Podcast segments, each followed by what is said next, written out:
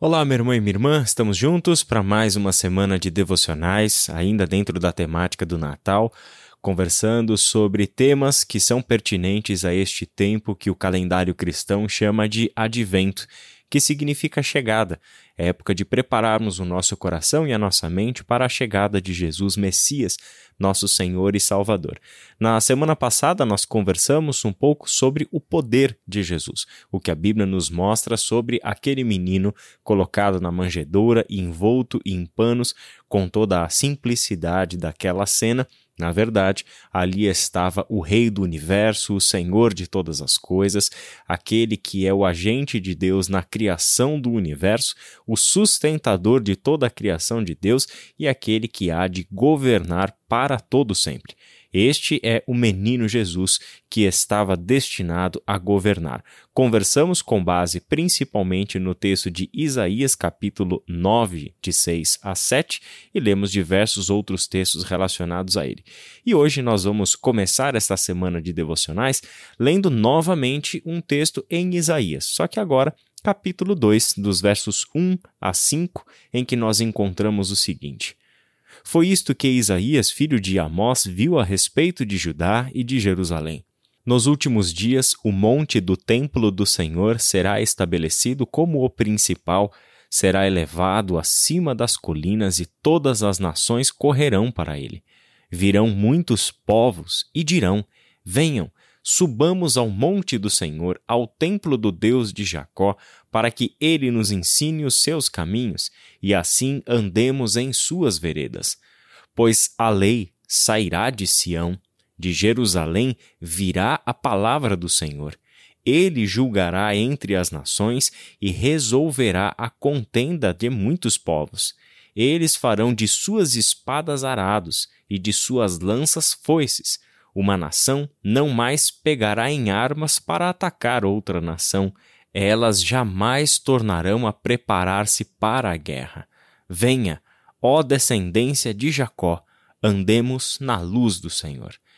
Esse texto é muito marcante dentro da profecia de Isaías, visto que o povo que recebe esta mensagem vive a dura realidade do exílio na expectativa de voltar para a sua terra, de retornar a viver é, completamente restaurado como o povo sacerdotal de Deus, como um reino de sacerdotes destinado a representar o Senhor na terra, a mostrar o conhecimento e a glória do Senhor entre as nações.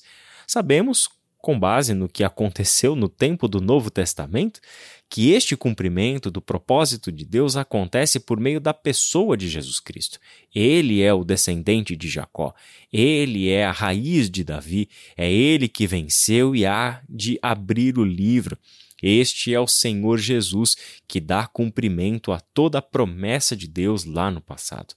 Mas é interessante que o texto de Isaías, que mostra Jesus como aquele que há de governar, e este Todo-Poderoso é o príncipe da paz e não o senhor da guerra. Ele é o príncipe da paz e a sua luta é contra a morte, a sua luta é contra o pecado, a sua luz é contra Satanás. É justamente aquilo que gera no coração humano a guerra é justamente o que gera no coração humano o desejo de dominar sobre outros, seja indivíduos, seja dentro de uma coletividade, como uma nação, como são descritas aqui neste texto, seja qual for o motivo de separação, de violência, de guerra, de violação da vida, de atentado contra a vida, de atentado contra a criação de Deus, isso não faz parte da lei que virá de Sião.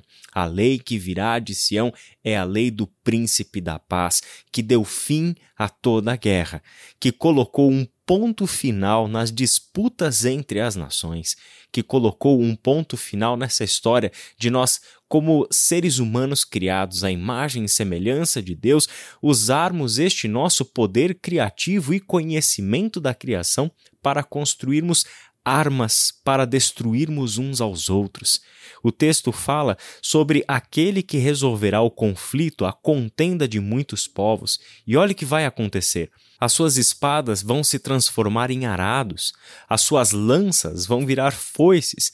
Os instrumentos que até então eram de guerra, usados para tirar a vida uns dos outros, agora são instrumentos de gerar a vida, são instrumentos de arar a terra, de cuidar do solo, para que haja plantação, para que haja colheita, para que haja vida.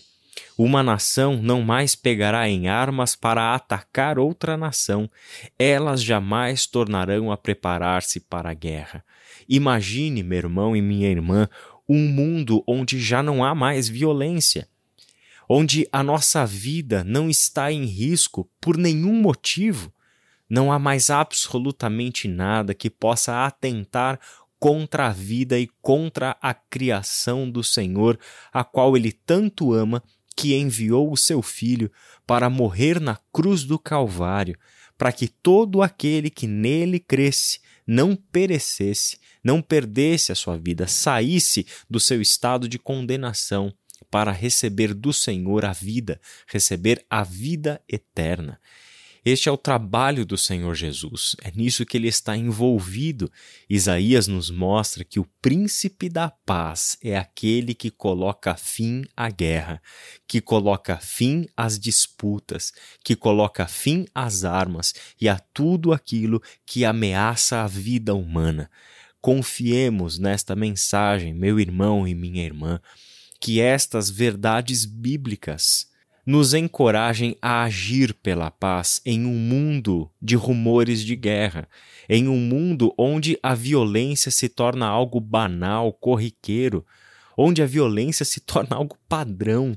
Não, nós temos na nossa mão, no nosso coração e na nossa esperança eterna uma saída. Podemos pensar diferente, podemos ser diferentes por causa da fé que nós temos, por causa da mensagem do Evangelho que Jesus Cristo trouxe para nós.